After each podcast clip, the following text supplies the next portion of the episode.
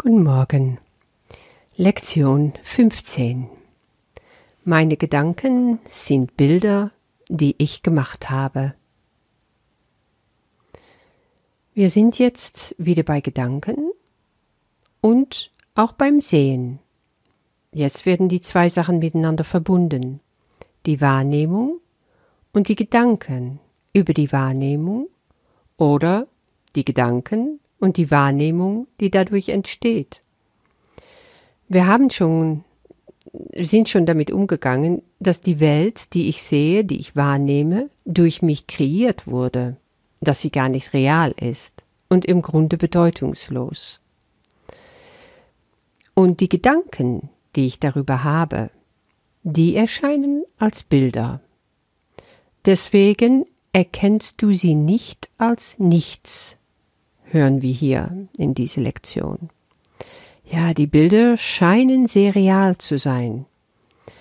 So wie wenn ich zum Beispiel mein Schreibtisch jetzt sehe, ich kann ihn nicht nur sehen, ich sehe die Holzplatte, ich kann ihn auch anfassen. Also meine Sinnen kann ich auf viele Art und Weise einsetzen und dadurch wird alles immer realer. Je mehr Sinne, Sinneswahrnehmung ich habe, ich kann riechen, ich kann dabei hören, ich kann etwas anfassen, umso realer erscheint irgendetwas. Und Jesus sagt uns, dass das Sehen, wovon wir denken, dass es Sehen ist, auf diese Art gemacht wurde. Wir denken, dass wir sehen, und so entsteht es. Das ist die Funktion, die du den Augen deines Körpers gegeben hast. Es ist nicht sehen, es ist Bilder machen. Und das ist sehr subjektiv. Das entsteht in jedem anders. Erinnere dich an der Lektion, wo es darum ging, dass jeder die Bedeutung, die er den Sachen gibt, selber erstmal gibt. Also eine sogenannte objektive Wahrnehmung gibt es gar nicht. Dieses Bildermachen das machen wir mit so einer Geschwindigkeit und so perfekt, dass wir es gar nicht wahrnehmen können, dass es Bilder machen ist. Es ist ein Sehen statt das richtige Sehen, ein Sehen in, anstatt die Schau, wie es im Kurs gesagt wird. Ja, die Schau finde ich ein schönes deutsches Wort. Das ist so was Erhabenes, oder? Ja, diese Schau das, was Jesus der wirkliche Schau nennt, kommt von ganz so anders, aus einer anderen Ebene, von einer anderen Einheit.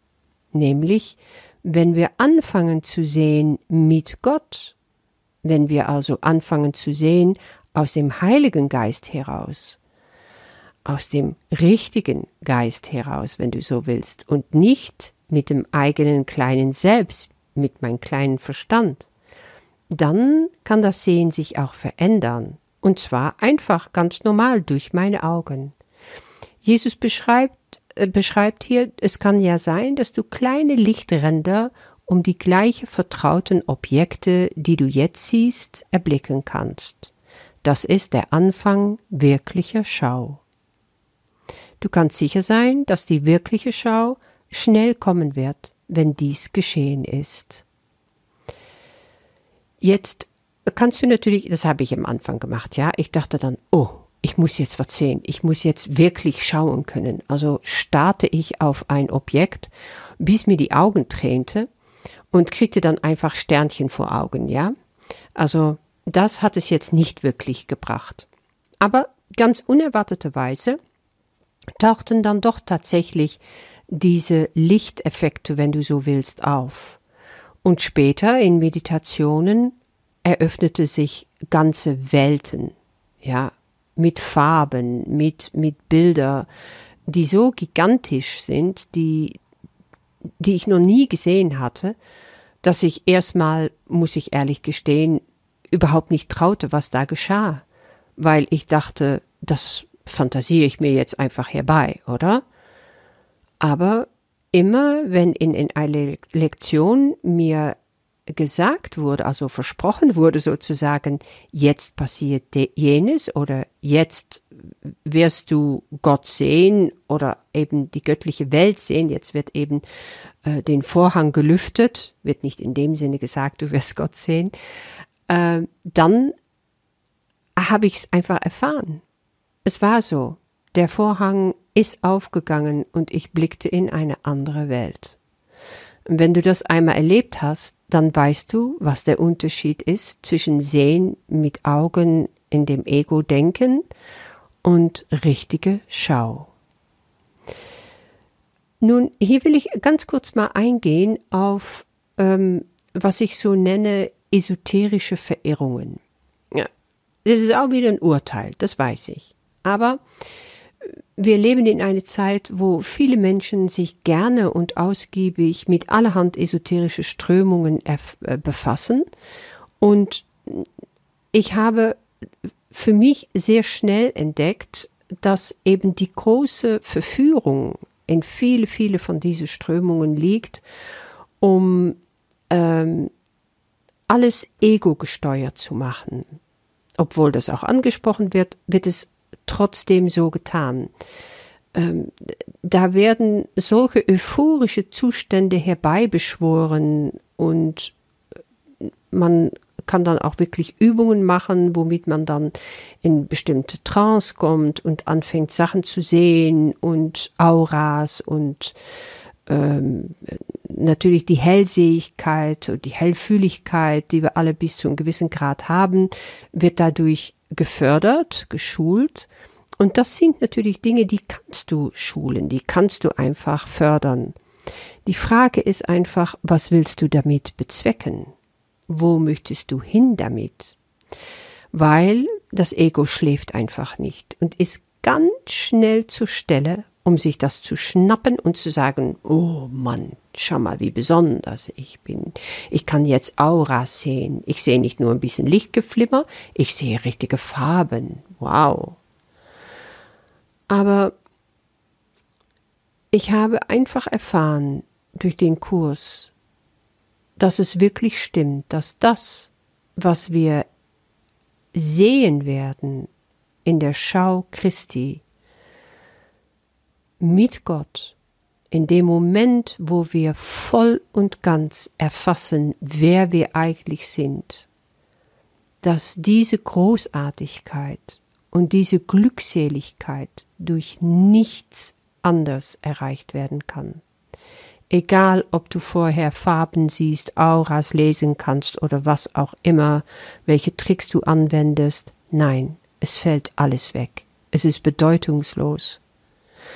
Und so würde ich dich nicht wirklich warnen, aber einfach sagen, geh vorsichtig hiermit um.